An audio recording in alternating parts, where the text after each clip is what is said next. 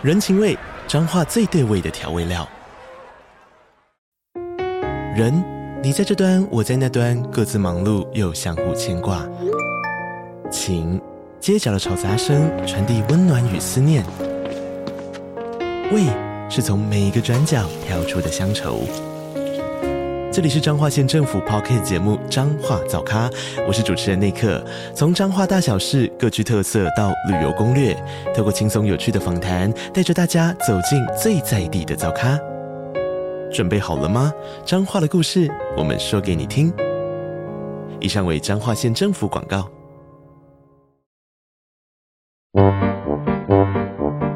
天哪，时间不够，事情老是做不完，怎么办？别担心，就让高校人生商学院每周陪你充充电，找到方法不抱怨。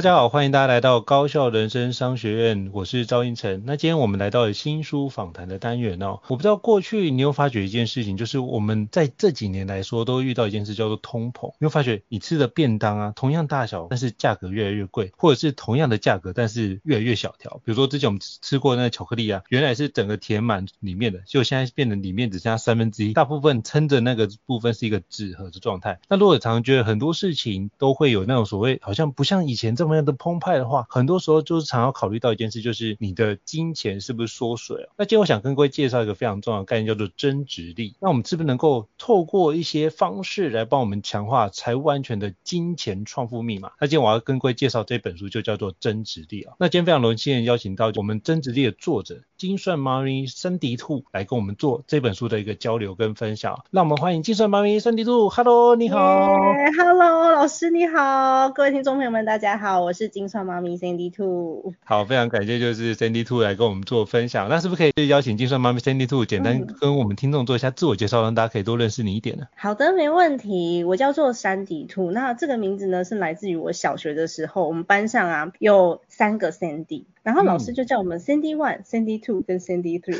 我就觉得哇，这名字蛮可爱的，我就把它记下来。然后现在变成我的笔名了。所以很多人会问我说，为什么叫 Sandy Two？我先跟大家解释哦。那我有一个频道叫做精算妈咪的家计部。那这个精算妈咪的家计部呢，都是在以家庭财务为出发点，然后最近加了一些多元收入、斜杠收入跟妈妈自我增值的部分。那我是希望可以提供给像母亲像这样子的角色更多学习的机会，然后我们借由一点一点的成长来累积自己，所以在去年我出了第一本书叫《家计力》，就是维持你自己的家庭财务安全。嗯、那今年出了这本书呢，叫做《增值力》，因为我我期望大家是可以在自我内在的提升之后，你会发现自己是有价值的，你可以做更多的事情，我们就不会停留在只追求金钱的这个面向上面了。哇，真的是很棒哦！我觉得这两本书，因为我自己都有读哦，那我真的觉得很适合跟听众做分享，所以非常荣幸就借由中间我们的一个友人。就是 Ivy 来跟我们做连接啊，啊，所以我能够认识就是三迪兔老师，我也觉得是一件哦，我自己非常非常开心这样子。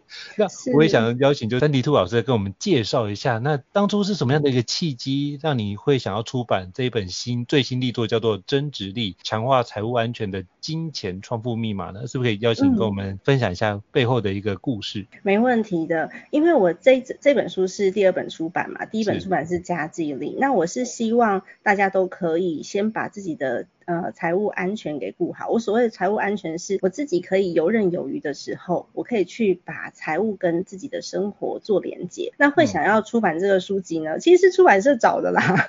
那时候有几间出版社在在找我出这个书，因为我的那个 podcast 频道上面都在谈论这些。呃，谈论家庭财务的初衷，是因为我自己曾经有在财务困惑当中，就是非常痛苦了几年。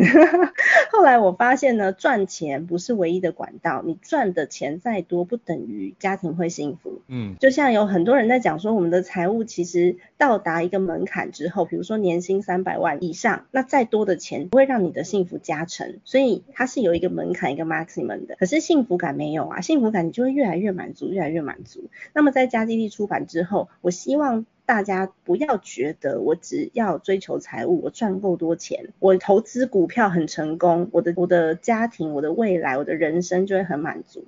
所以第二本书是透过自我增值。那我自己在这一路上呢，其实有很多的心态调整，包含我之前在新创公司做过营运长，然后现在变成了一个妈妈。为什么我会成为？我为什么成为母亲之后有这么大的一个转变？这个心路历程，我把它放在《增值力》这本书里面，然后希望大家都可以透过这本书呢，你找到你内在的自我价值，并且呢，你让你自己。是能够越来越加成的，就是我们所做的每一件事情都是可以为自己的未来加分的。这时候呢，我们才不会流于像有些有些妈妈很多在做斜杠收入的，他们会做非常非常多的琐事，那看起来好像收入的类别很多，但事实上都是不同面向的。你就会流于我每天都很累，然后每天都在打工的状态。所以唯有让自己的价值成长，我们才有办法让单位实心成长，而且唯有让自己的价值成长，我们才能每天都活得很开心，因为你知道道。你自己在追求些什么？嗯，这就是我自从写这本书的时候的一个想法。我觉得这很重要，就是我觉得在起心动念，知道自己怎么活，然后活得清楚明白。嗯、我刚刚从就是 Sandy 兔老师的分享，我真的觉得哇，可以把很多事情看得很透彻，而且重点是时时跟自己内在做对话。就是赚很多钱，嗯、并不一定代表快乐，可是那个幸福感，就是我们是可以去思考怎么样去。自己所期待的一个未来的人生，你是可以做相关的一个展开，我觉得这很棒。嗯，谢谢老师。对，那我也想请教，就是 Cindy To 老师哦，那是不是可以邀请你给我们介绍一下，如果听众跟读者要怎么样阅读跟使用你这本新书，叫做《增值力：强化财务安全的金钱创富密码》，你会建议他怎么样去阅读跟使用呢？嗯，我觉得我这本书啊，其实它的书名跟里面写的内容，我自己觉得有一点不搭，但是出版社觉得很搭。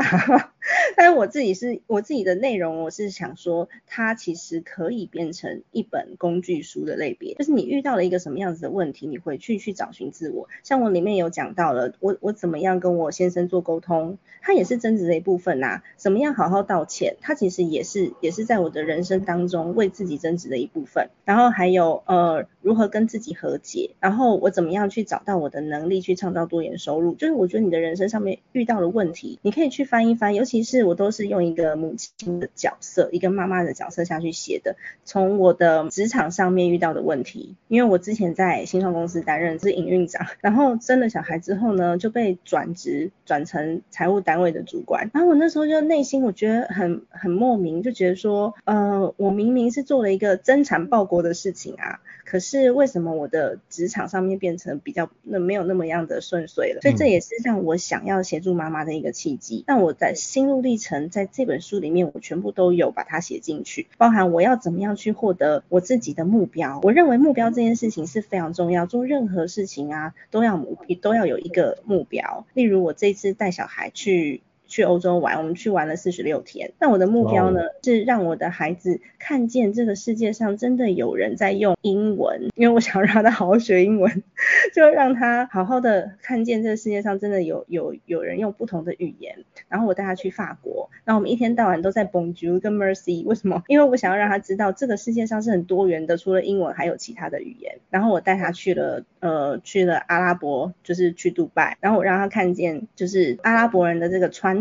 跟我们是非常不一样的，是因为我有一个目的性的带着孩子出去玩，所以我就不会很盲目的说，哦，我一定要去逛什么景点呐，我一定要吃多好的食物啊，所以做每一件事情把目的设定清楚，你就会得到你满意的结果。可是如果只是为了做而做的话，你会发现我很累，但是我没有得到我想要最后的那个结果，觉得很可惜。所以这本书我建议大家，你可以先阅读一遍，然后呢，把其中你遇到的问题的章节记起来，基本上每每个章节几乎都有小小的练习题。那如果你真的觉得那个练习题很困难，我们有一个妈妈群组，大概快要一千八百人。一个妈妈的群组，然后我们可以在里面把这个练习题拿出来讨论，然后然后你就可以知道说，哎，其他妈妈都是怎么做、怎么想的。你会发现，真的有很多的妈咪这个角色，她其实是嗯非常积极的。像最近我有一些学员，他们半夜也不是半夜啦，就五点半起来，五点半起来。做读书会，我想说，嗯，你们真的是很精实，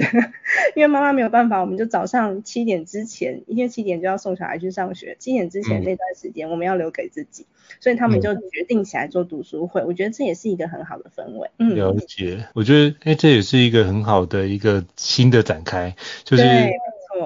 其实我那时候在看那本书的时候，我觉得它不应该聚焦在财富这件事情。财富上，对。因为我觉得，就我自己的经验，包含我跟很多前辈请教，我后来理解到一个概念，就是财富这件事情是一种附加价值，是。就是你只要把很多事情做到位，那个东西就是你的副产品，随之而来的。对，随之而来。所以重点是你要透过增值力去让自己的生命的。底蕴，让自己生命的丰富性，让、嗯、你的能力、技术加值，我觉得这才是你这本书很好的增值的状态。因为我在那时候读，就觉得、嗯、哇，这本书的很多的规划是一件我觉得很棒的事情。就是就我自己来看，我觉得你从几个面向来走，第一个从心态重设，就是你自己把自己的心态调整好，就是我们俗称的叫做诚意正心，把自己调整好，嗯、然后再是什么修身齐家治国平天下，你等于是由自己把自己掌握好之后往外扩展这件事情，嗯、然后你透过人生探索。所跟自我觉察去了解，那我接下来我要把我的目标定义在哪里？那这个目标很大的时候，我可能不一定自己能够完成。那我怎么样去透过与他人协作，去把这个舞台一起架好，把这个展开，然后再从里面去看看哪个地方有瓶颈，我们再从里面去遇到的课题，慢慢去学习，然后并且在过程当中，我们怎么去寻求他人的支持，以及我们从遇到的议题里面，我能不能。把这修复可能会有冲突，那如果把这个冲突给修复，把那遗憾修复之后，我们彼此可以更加的幸福。然后接下来才是一个社会责任的角度。我觉得这样的一个思考逻辑的框架是一个非常漂亮，而且就是适合人循序渐进的一个结构。所以这是我在读的过程，就是想要跟你回馈的。老师你超强的耶！老师可以把它整个拆解出来。我个人就是我想到什么我就写什么，我想要告诉大家什么我就写什么。我觉得很棒，就是呃，我。就遇到一个很棒的一个编辑团队，可以让你把很多的内容可以用相对比较结构化的方式帮你梳理出来。我觉得真的，我读的时候就感觉到背后有这样的一个用心存在，我觉得是一件很棒。读完就觉得是一种呃内心会有期待那种丰盛感的出现，期待自己可以往下可以往下推进一些事情。我觉得这是我在读你的书的时候，我我一直有的一些想法，想说也跟珍妮杜老师分享，给你一些回馈这样子。对啊，我自己在读的时候。就是编辑把它梳理完之后，然后我再读过一遍，我就跟我的编辑讲说，我觉得我很感动哎，嗯，因为真的到达那样子的一个呃境界，就是你觉得你的内心是不匮乏的时候，我们真的很不容易乱花钱。对，因为我现在就是你叫我真的去买东西，又想说这个我也有了，那个我也有了，那我到底要买什么？我不知道，我就觉得我每天都很开心。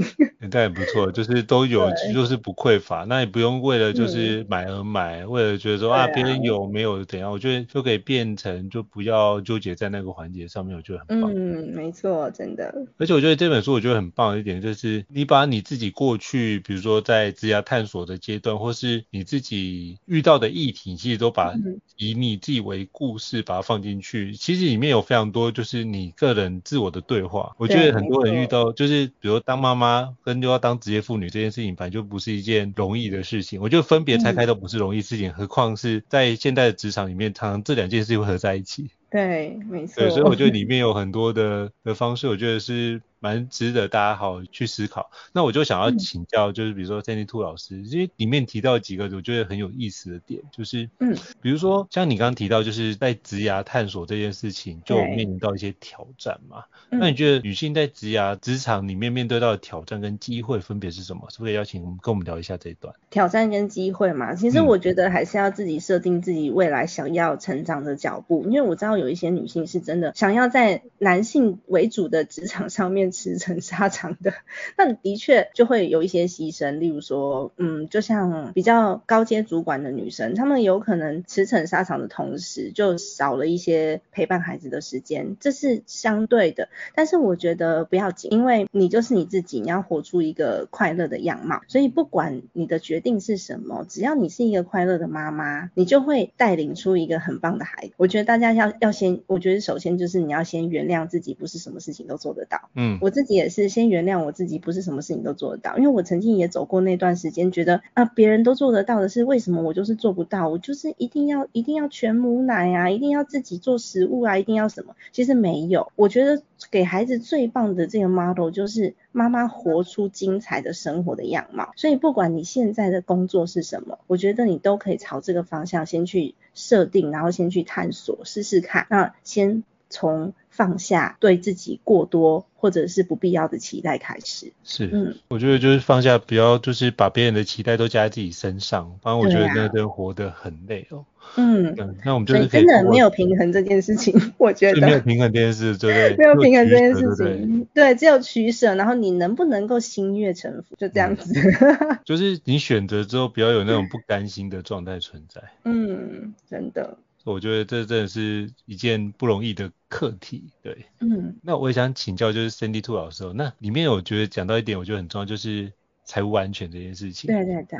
对于比如说我们职场工作者啊，对财务安全这件事，大家的想法不一样。那我们怎么样去找到那一个界限来做个掌握呢？嗯、像比如说，我有些朋友很保守，嗯、他就财务安全，他觉得他的百分之四十到百分之五十的钱就是全部要做储蓄或做其他利用。那到底那一条界限，比如说跟你的另外一半就是在这财务安全的思考方式不一样，嗯、那怎么样去？找到彼此的平衡点这件事情，嗯，我觉得那条界限呢，有两个平衡，有两个界定的方式，嗯、一个是实际的，就是实际的数字到底是什么，然后另外一个是心理的，嗯、所以我都会请大家先做一个财务盘点，然后包含现金流都要盘点出来，还有我现在投资的项目的获利，就是先把它盘点出来之后，你会发现你实际需要多少。跟你未来的计划，你有没有办法去达到？所以，我们就会先做出一个财务蓝图。这个是实际面上面的，就是任何的财务顾问或者是你自己稍微熟悉一下财务盘点的话，都可以做到的事情。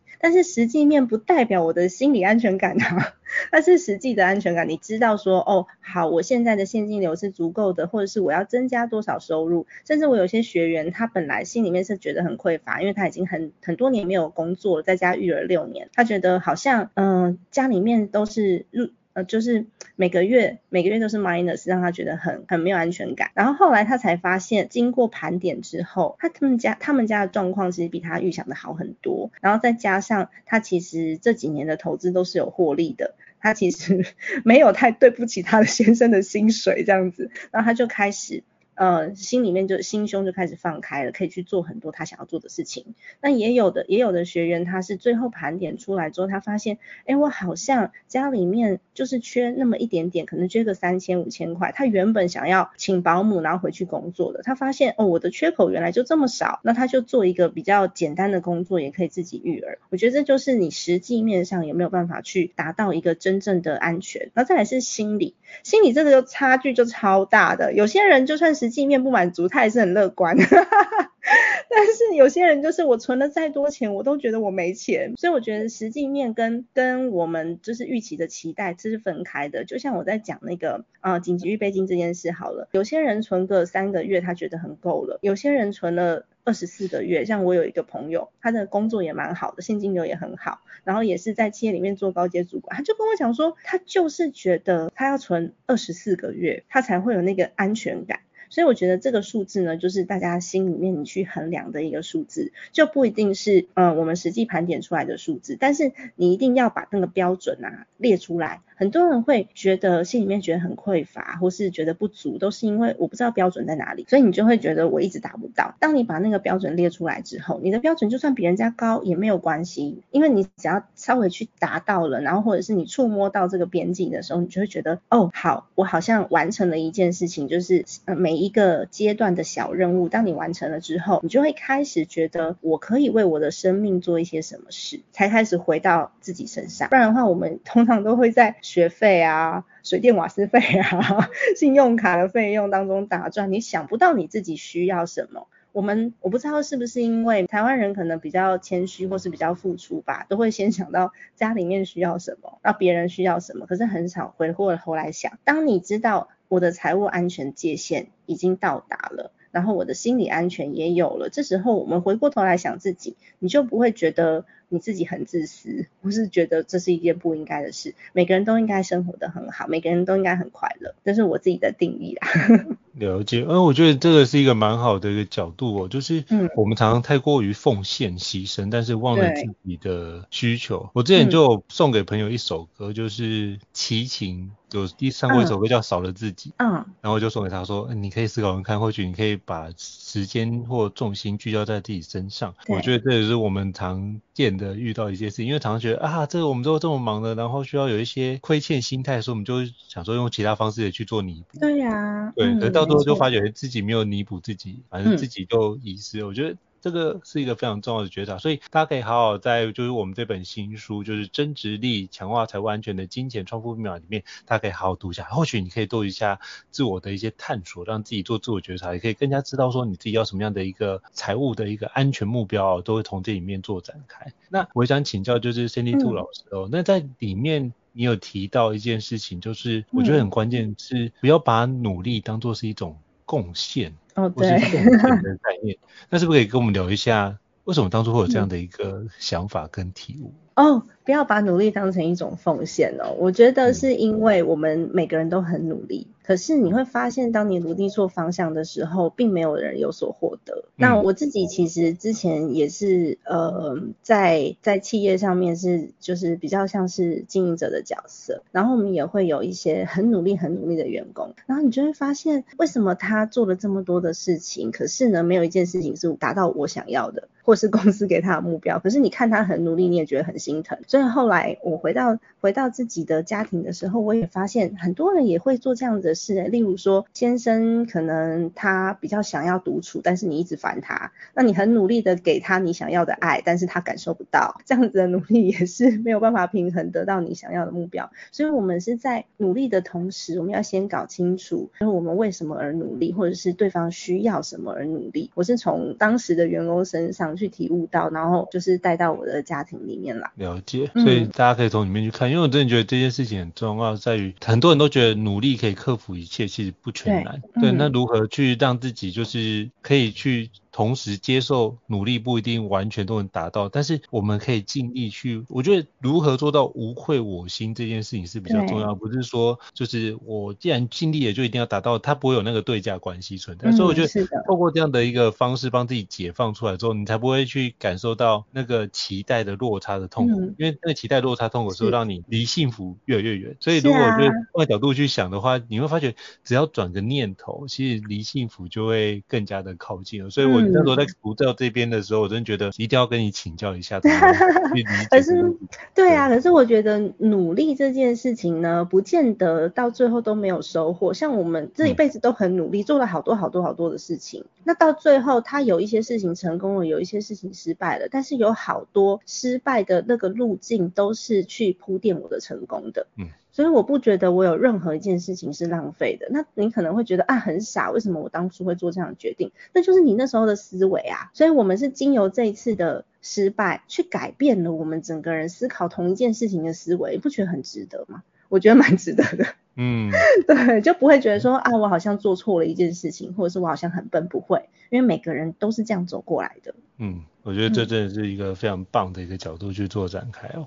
对，我觉得这样很好。那我觉得在里面我也想要请教，就是 Sandy Two 老师哦，因为其实你后面有强调一个，我觉得蛮好，就是如何从修复中感受幸福跟寻求支持。嗯、那是不是可以跟我们聊一下，就是里面提到的有关情绪修复力这件事？因为我觉得最难的时候就是当你知道这件事要推进，可是你的情绪卡关，嗯，会让你完全。动不了，或是做不了那个行动，跨出去那个第一步，嗯、那怎么样去处理这样的一个情绪挑战，并且让自己可以感受到那种丰盛并且幸福的感受，维持自己的心理健康，嗯、是不是？邀请跟我们聊一下这一段。好哦，我觉得这一点蛮重要的，因为我也是就是从呃一点一点的 失败开始的。嗯、那我觉得先稳定自己的情绪很重要。稳定自己情绪有很多种方式。当你真的控制不住的时候，你就大哭一场。我自己以前是这样，我就会、嗯、我就会告诉我自己说，因为我不是那种很喜欢哭的女生，所以我如果有需要感受到，就最重最重要是你要感受到、认知到你的情绪已经到达那个极限了，我就会把房门关起来，然后在没有人的时候，我就告诉我自己说，我今天要哭完。对，我就是今天我就要大哭一场，在没有人的时候，或者是当你觉得很愤怒，你不一定是想哭嘛，很愤怒的时候，你把你的愤怒全部都书写下来。我会用自由书写的方式，就是比较比较早以前，就是用自由书写的方式。然后因为很愤怒，所以我要发泄掉，我就把我写下来的那个文字都会很可怕哦，有可能是骂老公的啊，骂老板的啊，然后有时候是自我毁灭的啊，这种文字都会很可怕哦。那你写下来的时候，我自己是比较激进一点，我会把它撕一撕，然后烧掉，就是纸那个金纸桶里面烧掉，或者是把它冲到马桶里面，你就当做它消失了。然后呃，我自己会稍微用就是正面的方式去解读我刚刚的情绪来源，就是我为什么有这样子的情绪存在，是因为我对我自己失望了吗？还是我哪一件事情做不成功？那我对那件事情的期待过高吗？你就会回去去想想看，我刚刚的情绪到底是。从哪里来的？我觉得这一点蛮重要，先接受自己的情绪，因为很多正面思考，我听朋友在讲正面思考的时候，我觉得好可怕哦。正面思考是不能够有负面情绪，然后什么事情都要用正面的方式去想、去去去想、去解读，我觉得这太难了，而且这可能会让你自己更加的匮乏，因为你会觉得说，哎，我刚刚为什么生气了？我是不是不应该生气？我应该正面思考啊，反而你在责怪自己哦。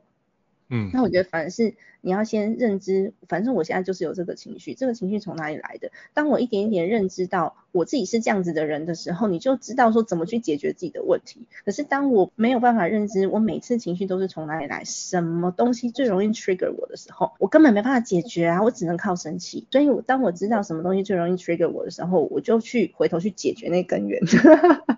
对，所以现在变成，嗯、现在变成我情绪转换的速度很快，我可以感受到，哦，那个气。在这喽，那个气在这喽，先停下来。我跟我跟我小孩也是，我气到这里的时候，我就会跟我儿子讲说，妈妈现在有点生气，你让我冷静一下，我再跟你说话。然后我我儿子才五岁，他就会自己走开。所以我觉得这个这个情绪的认知是一个很重要的起点。然后再来是我要怎么解决这个问题，是我会把我想要解决的问题把它写成正面的。就是我的执行方案，所以有了执行方案之后，你会比较有底气，会比较有安全感，就知道我自己一点一点在进步。不要去责怪自己的情绪，然后去认同自己一点一点都是有在进步的，它就会很容易让你可以修复你自己。就是不管是自卑也好，不管是你不认同自己也好，然后你就会慢慢的在这些小成功当中。去获取养分，然后你就会越来越喜欢自己。我个人的这个路径是这样。了解，那我觉得这是一个很好的开始，因为你让我想到之前我有读过一本书，叫做《失控的正向思考》，他就写说我们是否失去了悲观的权利。所以我觉得回过头来，我们不要强迫自己都一定要往那个地方去，其实这反而是一种危险的讯号。嗯，对，对，所以我们就要接受自己，哎，我这个状况不好，OK，那没关系。嗯、那人生总有起伏，有高潮，有低潮。那我现在就处于低潮状态，那无妨啊。那我觉得这也是才是人生会有滋有味的一个开始。嗯、所以接纳自己的状态永远是最重要的，那不要带有批评的角度去看，反正想要发泄就发泄，那我们就就像 Sandy 兔老师是写完之后，好发泄了，达到了，我们就把它销毁。对，那我觉得就能让老公发现。对对对对对对对，嗯，所以如果有类似这样字条出现在我们家，哎，或许我那是不小心被我发现的，对对，不是故意留给我看的。对，那是一个蛮好的角度。反正重点是我们自己有把自己情绪梳理好，我觉得这才是一个很好的前进的方式哦。那就、我想要跟你请教一下，就是里面提到有关道歉这件事情，比如说我们人也会犯错，那怎么样我们去面对这件事情，让自己可以更加丰盛呢？是不是可以邀请跟我们分享一下 C D 兔老师怎么？面对跟处理有关自己遇到的错误，或是这需要跟对方道歉的情况，你会怎么样去做思考的？嗯、哦，道歉哦，道歉我觉得有两个情况，一个是真的是自己的错，另外一个是因为要维护关系，所以我道歉。我觉得这是我自己会就是有这两种的就道歉的情境。那通通常呢会有冲突。都不是一方的问题，你绝对会有部分是因为自己不管是情绪或者是思维或者是表达方式。会去造成这样子的问题存在，那我都会想说，这个人他对我的重要性，那我真的要因为我自己的倔强去破坏这个关系嘛？所以我里我故事里面有写到我的父亲，就是我其实是 有跟他写了一封很长很长很长很长的信跟他道歉的，因为他是我的父亲，我很爱他，但是不知道为什么我们每一次只要见面，只要聊到公事就会吵架，因为我们以前是家族企业嘛，然后家族企业曾经面面临过很多问题，你也知道，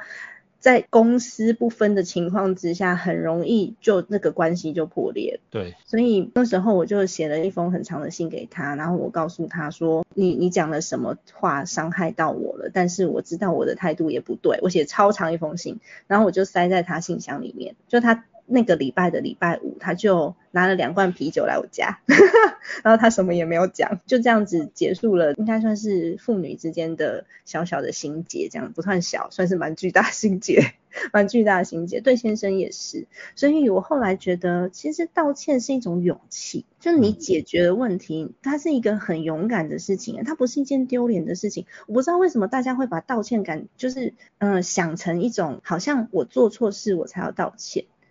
或者是道歉很丢脸，我现在一点都不觉得道歉很丢脸。我道歉的目的是为了要维护关系，所以我道歉。那你自己做错事本来就应该道歉嘛，那是第一种情况嘛。第二种情况是我很爱这个人，那即便真的不一定是我的错，但是我也我我也愿意去放低我的姿态。所以关乎这个关这一段关系在你的生命当中究竟重不重要？还有你的人际关系 也是一样啊，跟厂商跟什么。所以后来我发现，如果我想要一个完整而且幸福的，不管是家还是我的人际关系的话，我用道歉去修复我们之间的关系，其实是一个很大方的行为，然后也可以让对方松懈下来接纳自己。所以我我后来就写了像这样子一个章节，包含我也跟我先生道歉，我也跟我小孩道歉，我做错事我是会跟小孩道歉的，然后我也会跟我的父亲道歉。那一开始你会觉得，哦天哪，我讲不出口怎么办？用写答，写完之后就像我对我写给我父亲。的信我后面还括号，请你不要回我，我会觉得很害羞。这样，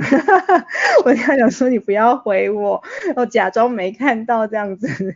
那一开始有很多种方法，可能用写的，可能用留言。然后你可能留言完之后呢，赖送出去之后立刻删掉，你就不会回收了。就是用一些工具或是方法，然后让自己的心意有办法传达给对方，因为对方他就会知道说，哦，我在你心里是很重要的，只是。有有些人是面子挂不住，拉不下脸来。那这些重要的人，他们在我们的生命中是有非常重大存在意义的。那我们到底在吵什么？我就觉得很不值得。嗯，对。对，我觉得这个真的是，都最后我们在意的是那一段关系。嗯、那我觉得趁就是爱要及时，还趁可以讲的时候讲，而不是像我就觉得，哎，这几年遇到一些无常的事情，就发觉，哎，你想讲的时候已经没有没有机会。所以我觉得对，来不及了。所以我觉得这件事情就是，如果想要讲，那我觉得这时候好好的分享这件事情。都是一件很棒的事事情啊，因为你就会少了一点遗憾，少一点遗憾就更更加。往那个幸福感靠近，我觉得这是很重要的一点。真的。是啊，所以今天非常荣幸能够邀请到就是 Sandy Two 老师跟我们做这么精彩的交流。哦，今天有很多的内容是讲到书里面内容，但是又是书里面背后内容没有提到的一个背后的小故事。我觉得那个是一个更关键的一个议题。是，非常谢谢 Sandy Two 老师。那如果各位听众觉得高校人生商学院不错的话，也欢迎在 Apple Podcast 平台上面给我们五星按赞哦。你的支持对我们来说也是一个很大的一个肯定跟鼓励。那如果还想了解相关的一个内容，也欢迎。Email 或讯息让我们知道，我们会陆续安排像 Sandy Two 老师这样的一个专家来跟各位听众做分享。再次感谢 Sandy Two 老师，谢谢，那我们下次见，谢谢拜拜，拜拜。高校人生商学院，掌握人生选择权。